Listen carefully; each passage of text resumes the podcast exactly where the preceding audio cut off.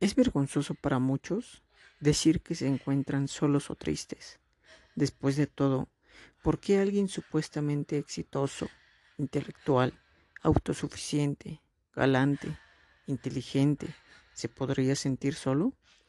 Esta vergüenza viene en general de la suposición que las personas dignas de respeto nunca se sentirían solas, a menos que hayan perdido un ser querido, una mascota, o también debido a una enfermedad.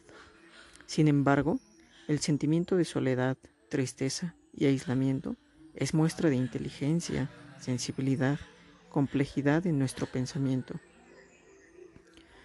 Mucho de lo que pensamos, mucho de lo que necesitamos decir, mucho de lo que necesitamos confesar o gritar, va a ser perturbador para la mayoría de las personas alrededor.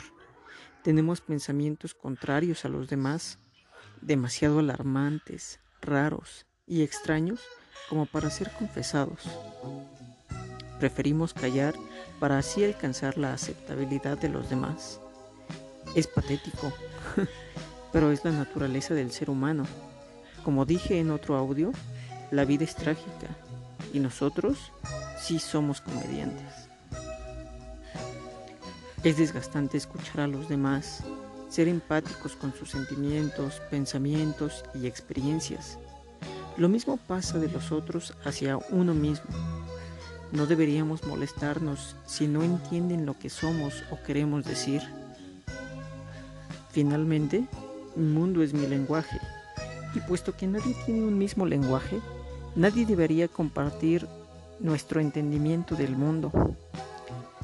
Aquellos que quieren conocernos terminarán siempre hablando de ellos mismos.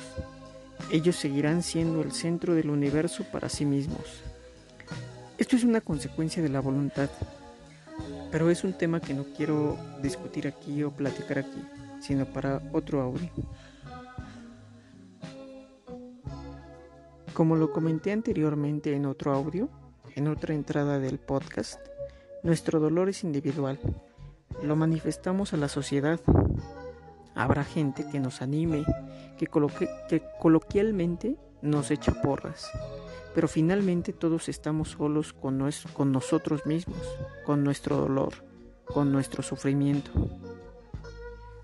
Nunca encontraremos a alguien que pueda comprendernos, entendernos, empatizar, que sea, como algunos dicen, nuestra alma gemela. Podremos encontrar gente con la que coincidamos, pero siempre habrán argumentos desagradables que querríamos refutar. ¿Cuál es la causa? Sucede que nacimos en diferente época, en diferente lugar, con diferente familia, diferentes experiencias, diferente cultura, es decir, diferente situación y contexto.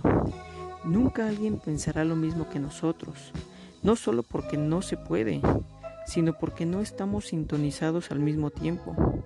Cuando nosotros pensamos algo profundo, ellos estarán pensando un pensamiento trivial y viceversa. Además, nunca encontraremos a la gente que más nos pueda entender. Claro que existe alguien que podría entendernos mejor que los demás. Tal vez los vimos pero no les hablamos. Tal vez vivieron en otro siglo. Tal vez tienen diferente edad.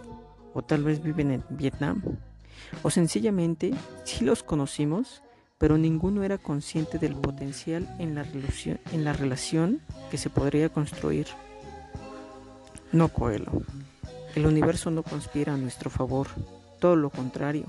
El universo conspira en contra, o más bien no le importa, pues no tiene conciencia de nosotros. Y se pone peor. Mientras más ensimismamiento hay en nosotros, Mientras más perspicaces somos, también ocurre lo mismo con el amargamiento. Es un sistema que nos aleja aún más de los demás. Aunado a esto, gente como nosotros habrá menos. Finalmente, no entendemos a nadie. Nadie nos entiende. La soledad y el sufrimiento es el precio a pagar por una superinteligencia. Si te gustó esta entrada del podcast, puedes escuchar las demás o escribir también al correo que dejé para comentarios y retroalimentación.